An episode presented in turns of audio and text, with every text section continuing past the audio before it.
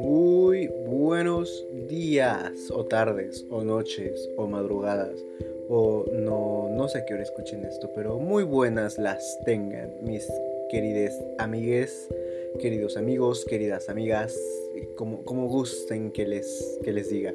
De hecho, ahorita que dije, o sea, eh, buenos días, tardes y esas cosas, me acuerdo de que había visto un video de que alguien decía que, ah, pues es que hay que decir buen día o buena tarde.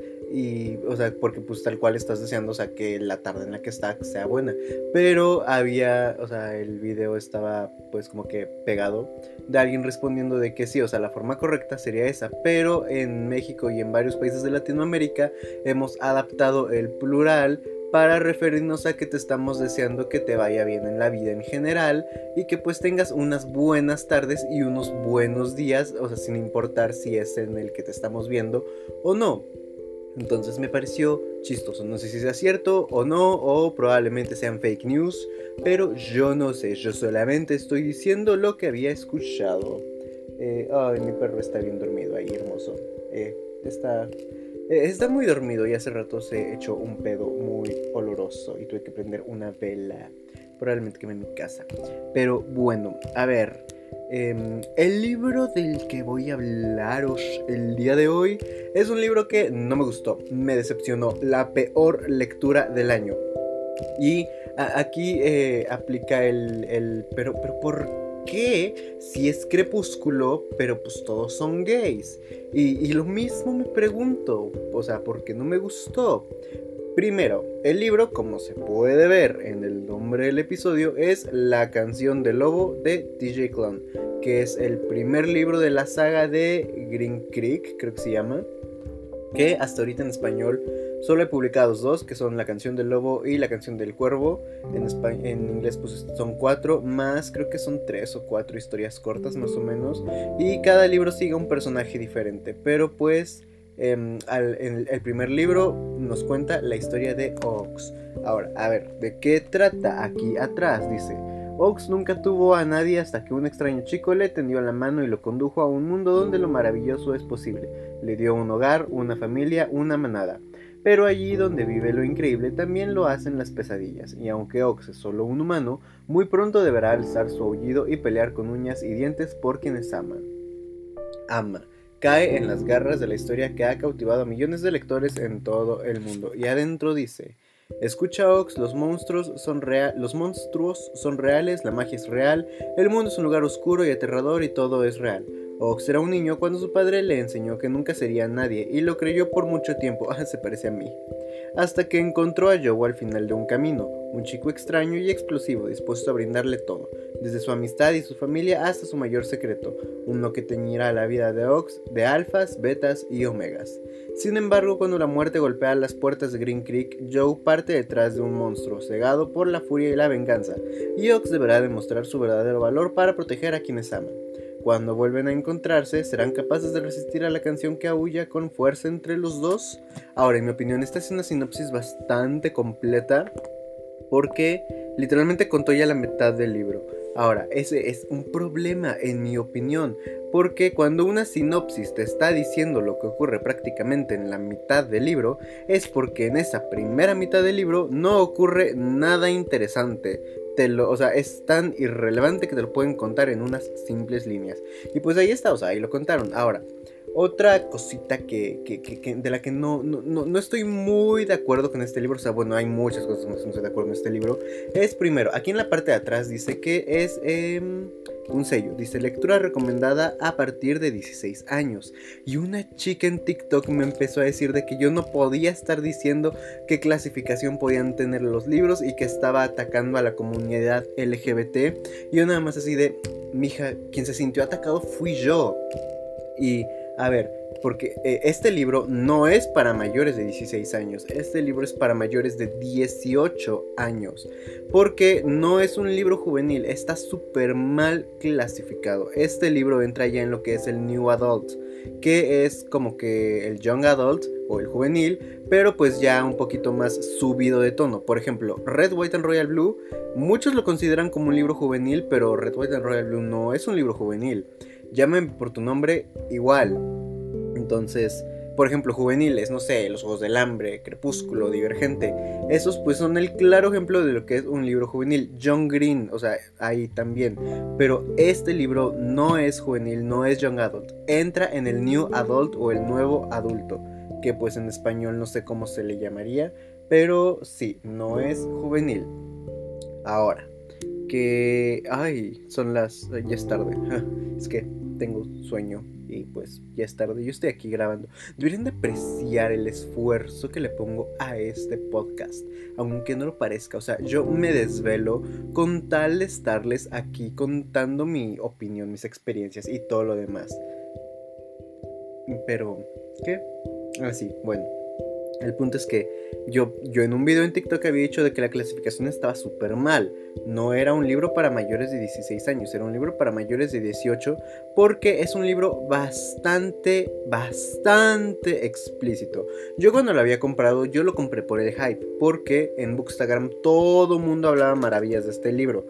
Pero pues, ajá, quedé como payaso y cuando vi la parte de 16 años, en mi mente fue, ok, pues chance está para mayores de 16 años, 16 años, porque eh, pues toca algunas escenas pues de violencia y pues todos son gays, no sé, supongo que es por eso, pero ya está así de, pero, pero no creo porque pues hay libros LGBT infantiles, entonces no, no sé por qué, pero sí, está súper mal clasificado, entonces yo dije de que este libro pues para 16 años, por lo explícito que es en las escenas de sexo, yo dije, pues es para mayores de 18.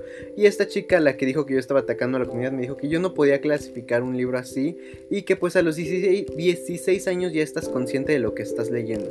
Y yo nada más me quedé así de, ok, sí, estás consciente de lo que estás leyendo. Yo pasé por esa edad, sé lo que es tener 16 años porque los tuve por un año completo.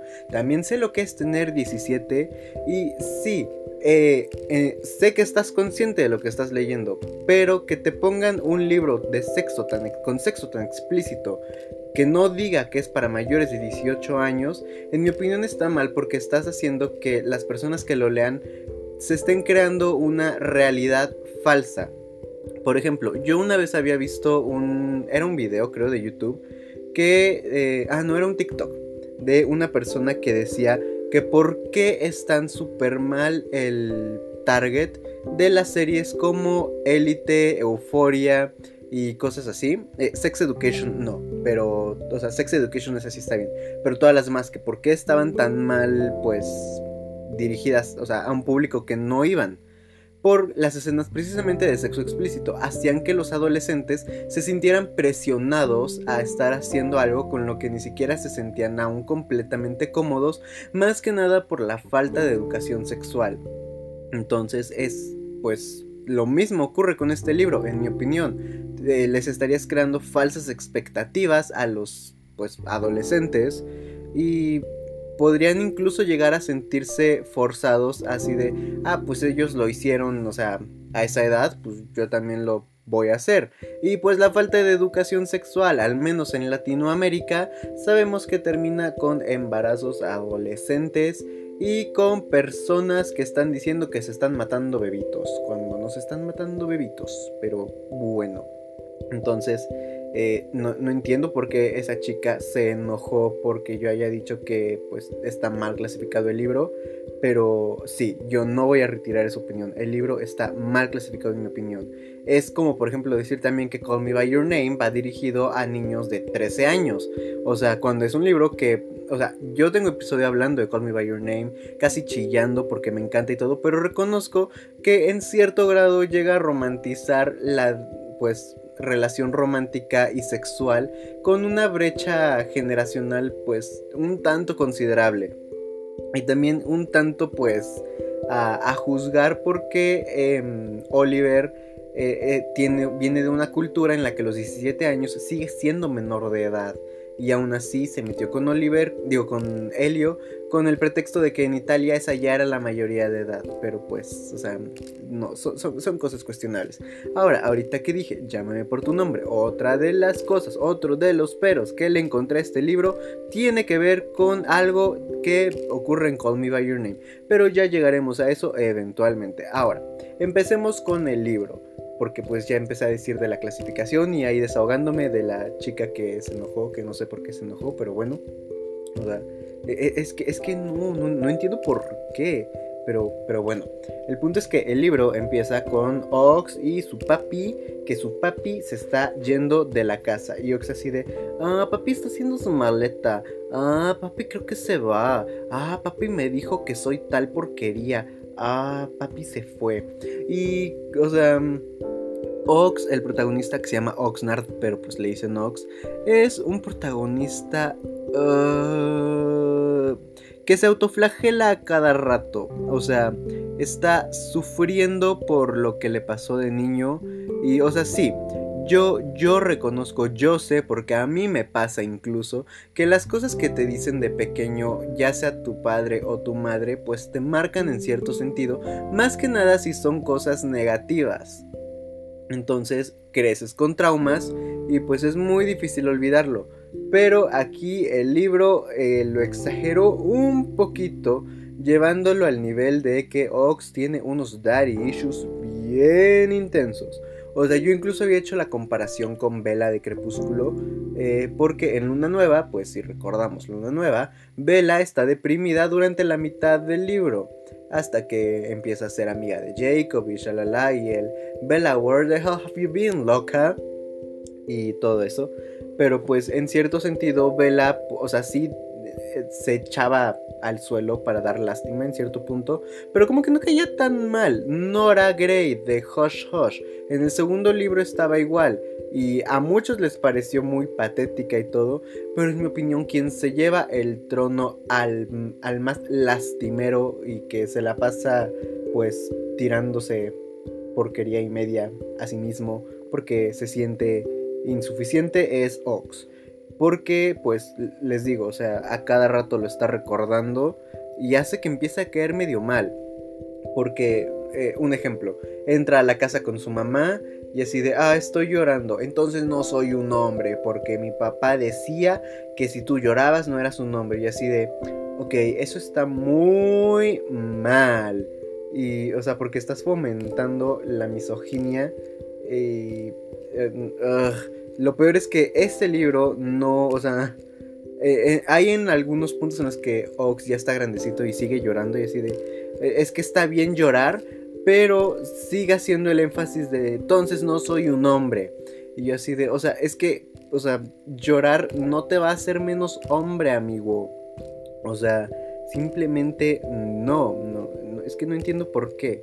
Y, o sea, por ejemplo, ajá, entraba ahí con su mamá, se acordaba de su papá y empezaba a tirarse lástima. Iba al restaurante, se acordaba de su papá y empezaba a tirar lástima y toda la cosa. Y así durante la mitad del libro. O sea, el libro está larguito, son 701 páginas. Y estoy seguro que de esas 700, en unas 600 páginas, Ox anda mencionando todo lo que su papá le... los traumas que le dio. Ahora, eh, este libro, para resumirlo muy, muy sencillo, como ya dije, es Crepúsculo. O sea, aquí es lo mismo. ¿Cómo es Crepúsculo? Bueno, Bella llega a un pueblo eh, nuevo para ella y pues vive sola con su papá, conoce al clan Colin y también conoce al clan de los hombres lobo y ella empieza a hacerse amiga de los vampiros y llega a un punto en el que está considerando ser una vampira, pero al mismo tiempo no quiere renunciar a su humanidad, pero al mismo tiempo quiere estar toda su vida con Edward. Entonces, pues está ahí en ese dilema y la cosa. Ahora, aquí es lo mismo. Ah, y este, ¿cómo se dice? Eh, los Collins son hermanos. Y pues, o sea, bueno, ellos son hermanos adoptivos y toda la cosa, pero llegan a poner la vida de Vela de cabeza. Ahora, acá, en la canción del lobo, que literalmente es un fan fiction de Crepúsculo. Eh, aquí no hay vampiros, aquí solo hay hombres lobos. Vamos a ponerle que Vela ahora es hombre y se llama Oxnard. Y eh, Ox, pues él no llegó a un pueblo nuevo, sino que él vivía en el mismo pueblo desde siempre. Pero al lado de su casa había otra casa que siempre estaba vacía. Y entonces un día mágicamente llegó gente a la casa. Y la gente que llegó era la familia Bennett, los Cullen. Y pues ahí salió corriendo un niño de 10 años eh, a abrazar a Ox que estaba cumpliendo 16 años. Y así de, ah, es que hueles a, creo que piña, le dijo. Y asombroso, y a épico, y a increíble. Y así de, ay, bueno, este niño me cae bien. O sea, eh, es muy hiperactivo, pero pues me cae bien el niño. Y entonces, ay, ay, sí me está roncando. Y este, ahí empiezan pues como que los problemas porque la vida de Ox empieza a ponerse de cabeza y empieza a llevarse muy bien con todos los hermanos Bennett, igual que Bella se llevaba muy bien con los hermanos Cullen, exceptuando a Rosalie, pero pues, ajá, porque Rosalie caía mal, o sea, e, ella sí caía mal. Y, ajá, o sea, es, lo mismo. Aparte aquí la dedicatoria del libro dice, gracias por los links de Tumblr, tú sabes cuáles. Eh, yo, yo siento, tengo el presentimiento, puedo apostar que esos links eran fan art estilo yaoi de crepúsculo. No me sorprendería.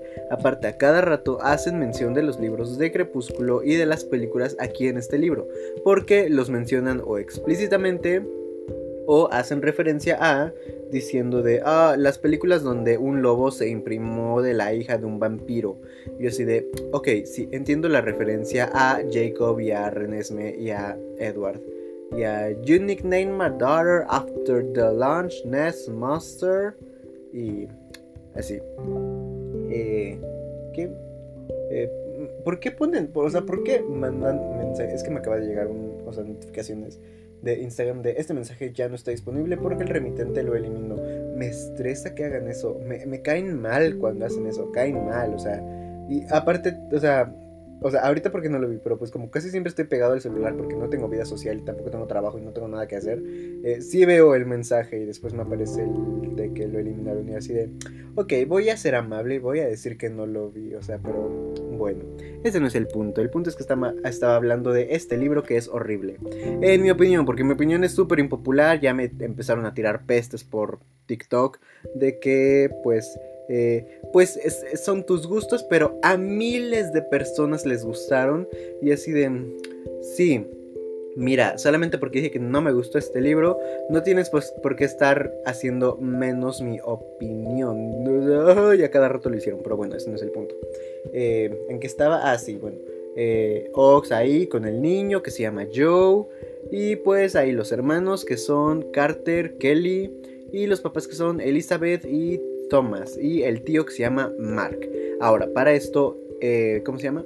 Oxnard ya había conocido a Mark porque pues su mamá trabajaba en una cafetería y un día eh, Mark llegó así de la nada, empezó a hablar con Ox y Ox pues tenía como 13 años más o menos en ese entonces y Ox le preguntó así de, ah, entonces puede ser mi amigo y Mark así de, pues tengo más casi 30 años, bueno, pero es raro, pero bueno, puede ser tu amigo y ahí empezaron a ser amigos. También para esto, eh, como el papá había abandonado a la familia de Ox, Ox empezó a trabajar desde temprana edad en el taller mecánico donde su papá trabajaba porque pues ahí... Eh, pues los que trabajaban con él eran muy cercanos a él, lo consideraban como un amigo suyo, incluso como un hermanito, que había, uno se llama Rico, me acuerdo, que es latino, y eh, gordo, que Gordo es el dueño del... ¿Cómo se llama?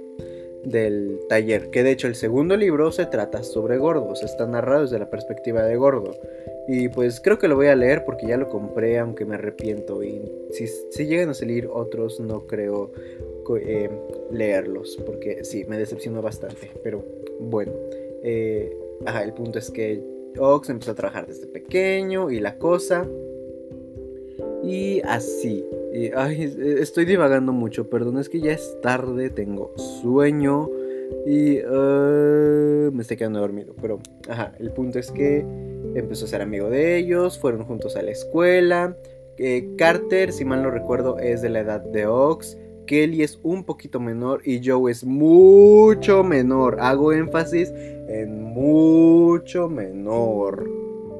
Ahora, vamos viendo una transición de tiempo bastante apresurada, porque de la nada, eh, ¿cómo se dice? Ox llega a los 17 años más o menos, que eh, para este punto Ox estaba medio tontito, o sea, bueno, o sea, ahorita, yo lo dije en plan de burla, pero no, o sea, en sí al principio sí, Ox tiene un problema que eh, por lo que entendí por cómo lo estaban describiendo, lo entendí como si fuera un poco de autismo pero como que se le fue pasando y era más eh, que nada introvertido. También tenía muchísimos problemas para hablar porque no hablaba bien, o sea, no así, sino de que, o sea, lo que decía no tenía sentido.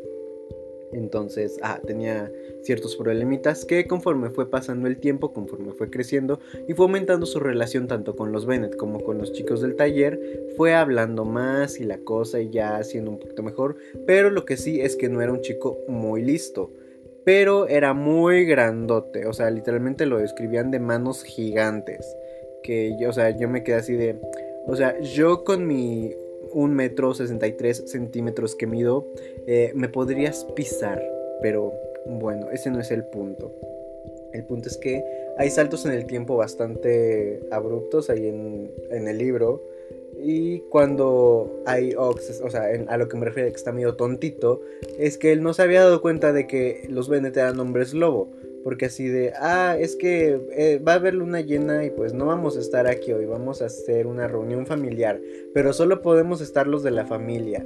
Y, o sea, Ox así de, ah, ok, tienen unas tradiciones ustedes, bueno, bien por ustedes. Y yo nada más así de, dude, es, o sea, cada luna llena lo hacen y cuando hay luna llena casualmente empiezas a escuchar a lobos cantando, o sea, bueno, aullando ahí en el bosque por donde vives. O sea, no lo sé, pero como que algo no me cuadra. Entonces, eh, pues ya cuando se dio cuenta de que eran lobos y toda la cosa, le, le dijeron que él era un chico especial. Porque, o sea, desde antes de que Joe se acercara a él, o sea, que es lo que les leí en la sinopsis, ellos sabían que Ox era alguien especial. ¿Por qué? Pues simplemente no sabían, pero sabían que era especial. Y entonces también le empezaron a comentar de que gracias a él Joe volvió a hablar, porque después de, o sea, antes de conocer a Ox, estuvo por meses sin hablar para nada porque había sido secuestrado por un hombre lobo malo, Omega, que creo que se llamaba Marcus. Eh, no recuerdo bien el nombre del, del villano, pero creo que sí era Marcus. Y pues el punto es que quedó traumado el pobrecito y cuando conoció a Ox volvió a hablar de la nada y fue así de es que pues sabemos que eres especial. Ahora, para esto, eh, ¿cómo se dice? Joe le regaló, eh, luego luego de conocer a Ox, un nombre lobo, bueno, no un nombre lobo, un lobo tallado en piedra. Y Ox pues lo guardó y así ah, pues es que está bonito, es especial, shalala, shalala. Ahora, esto no es spoiler, porque como les digo, la sinopsis eh, habla más de la mitad del libro, entonces aquí es de donde empieza eso. Eh, empieza un interés romántico entre Joe y Ox, siendo que cuando se conocieron Joe tenía 10 eh, años y Ox tenía 16. Remarco eso nuevamente, Johnny Call Me By Your Name se atrevió a tanto. Entonces fue así de, ah, pues es que el lobo que te di es porque quiero que seas mi pareja de por vida. Yo así de, a ver, espérate, mijo, como que estás medio muy intenso ahorita, ¿no crees? pero lo peor no fue eso, lo peor fue antes de que le dijeran lo que significaba el lobo a Ox. Porque Ox estaba ayudando a, la, a Elizabeth a hacer la cena porque todos los domingos se reunían a cenar y salió al bosque a recoger unos tomates, creo, y vio a los hermanos regresando y fue así de, ay, ¿cuándo se puso tan sabroso este chamaco? O sea, se puso bien viejo sabroso.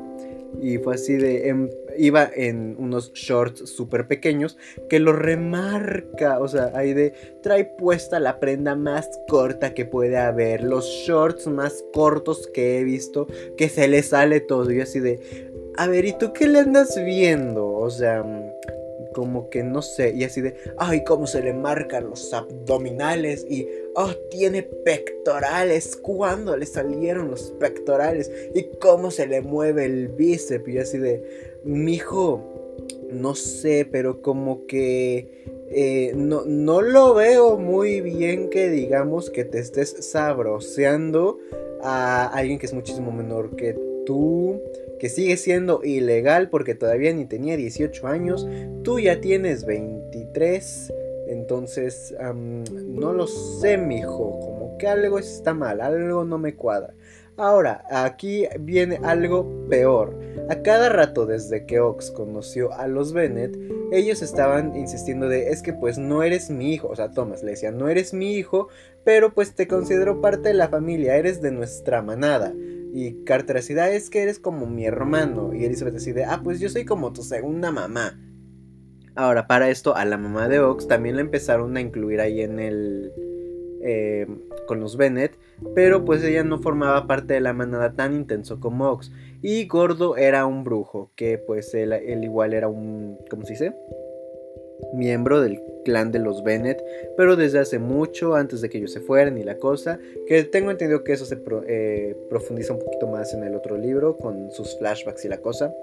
Pero estaban remarcando cada rato en que es que eres mi hijo, es que somos familia, no sé qué. Y así de, ah, sí, pero pues mi hijo te entregó su lobo, entonces estás destinado a estar con él el resto de tu vida.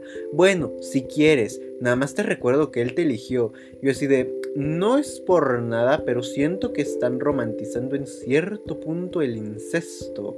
Porque sí, no son sanguíneos, pero le están insistiendo de manera innecesaria que es parte de su familia. Y aún así lo quieren emparejar con su hijo. O sea, pon tú, te creo así de, o sea, te lo pasas así de, ah, pues es que, o sea, eres muy cercano a nosotros, eres amigo, te considero parte de la familia, pero no te considero mi hijo. Pero le decían, te considero mi hijo y puedes andar con mi otro hijo. Así de, eh, ¿todo bien en casa? Porque la verdad, creo que no. O sea, primera, que al que consideras tu hijo ande con tu hijo y que al que consideras tu hijo tiene veintitantos y, tu hijo es un chamaco que a que también termina la prepa. Entonces, no lo sé, todo viene en casa, como que algo no va bien. Eh, una cosa que sí estuvo buena en el libro es que todos eran gays. Bueno, no todos, la gran mayoría eran gays. Que es justamente como que un, un chiste, por así decirlo. Porque la gran mayoría de los libros que se hacen llamar diversos traen únicamente a uno o dos personajes de la comunidad LGBTQ. Como por ejemplo en su tiempo Cazadores de Sombras, cuando solamente eran tres libros, o sea, eh, Ciudad de Hueso, Ciudad de Ceniza y Ciudad de Cristal antes de las precuelas eh, de Infernal Devices, eh, The Last Towers y todo el universo expandido que está haciendo Cassandra Clare, cuando solamente eran tres libros, ahí era, era ese chiste básicamente, todos eran heterosexuales, pero solamente estaba Alec que era gay y Magnus que era bisexual. Y ya, párale de contar, ahí está tu diversidad. Pues aquí la canción del lobo hizo lo mismo pero al revés. Ah, bueno, pues ahí tienes a la mamá de Ox, que es heterosexual. Eh, tienes al mamá y la papá de los Bennett, que pues son heterosexuales. Y ya, todos los demás son gays. Eh, y bueno, Ox es bisexual, porque de hecho él anduvo de novio con una chica que se llama Jessica, que pues es hermana de, una de uno de los chicos del taller y toda la cosa. Y de hecho está chistoso porque la chica lo terminó porque es así, es que pasas mucho tiempo con ese niño, con Joe, porque en ese entonces todavía era un niño. Y así, ay, pues es que lo quiero mucho. Y así de... sí, yo en ese entonces pensaba que todavía iban a ser nada más amigos, mejores amigos, porque pues mucha diferencia de edad, pero resulta ser que no, que simplemente quede. Entonces, eso es algo bueno del libro, o sea, se burló de la diversidad que muchos libros dicen tener y que es literalmente una escupida en la cara. Entonces, aquí literalmente es así de, ah, si quieres diversidad, pues ahí toma tus heterosexuales porque nada más va a haber dos, o sea, o tres ahí, no más, párale de contar, porque pues sí, todos los demás son gays. Y, ¿qué más? Eh, ah, bueno, tiene escenas de batalla en las que están persiguiendo a los malos y toda la cosa pero eh, son innecesariamente largas, duran hasta 6 o 7 páginas Y yo así de, uh, sí, me lo podrías haber dicho en tres. Porque, o sea, a mí que me interesa que me estés describiendo cómo está dando vueltas encima de ti a lo Teen Wolf. O sea, no, primero, están muy aburridas sus escenas de batalla, son muy largas y son batallas patéticas. O sea, es como si dijeras, bueno, Teen Wolf tiene batallas buenas pero efectos especiales malos. Bueno, esta tiene efectos especiales buenos porque pues, fue en mi mente. Y eh, la batalla es mala porque sí, es horrible. O sea, son batallas muy tontas, muy sosas.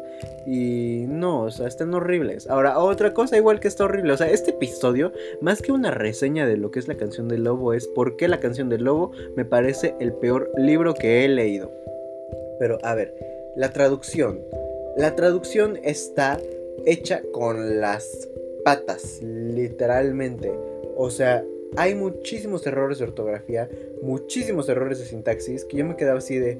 Ah, no sé si leí bien o ya estoy muy cansado, pero creo que ahí te hacen falta palabras para que se dé a entender la oración, porque pues no me la estás dando a entender. Eh, y resulta ser que no, que sí está escrito, bueno, sí está traducido. Ahora, no sé si así esté en inglés, si esté así de mal escrito. Que lo dudo mucho porque pues eh, el autor tiene ya varios libros entonces, sí, yo siento que fue cosa de la traducción, traducción que está hecha con las patas. O sea, no porque yo sepa traducir algún libro porque, o porque haya traducido alguno alguna vez en mi vida, pero pues sí, he leído bastantes libros traducidos y puedo decir que esta es de las peores traducciones que he leído. Quedé decepcionado. Y en sí con el libro también en general. Siento que le dan más hype del que merece. O sea, eh, hay personas que critican con su alma Call Me By Your Name porque dicen que está horrible, es pedofilia y no sé qué. Pero esas mismas personas idolatran la canción del lobo. Y así de... Viene siendo lo mismo, pero más fetichista. Porque incluso hay una parte en la que están teniendo pues relaciones, están haciendo el frutifantástico, el delicioso, el sin respeto. Y eh, uno de los personajes se excita, bueno, Ox se excita pensando en, en el otro chico, en su forma de lobo. Y así de, no sé tú, pero eso me suena muy sofílico que digamos. Ya ni Crepúsculo se, se atrevió a tanto y eso que Crepúsculo es la lucha entre la necrofilia y la sofilia. No, pues tú aquí sí te volaste la barda, mijito.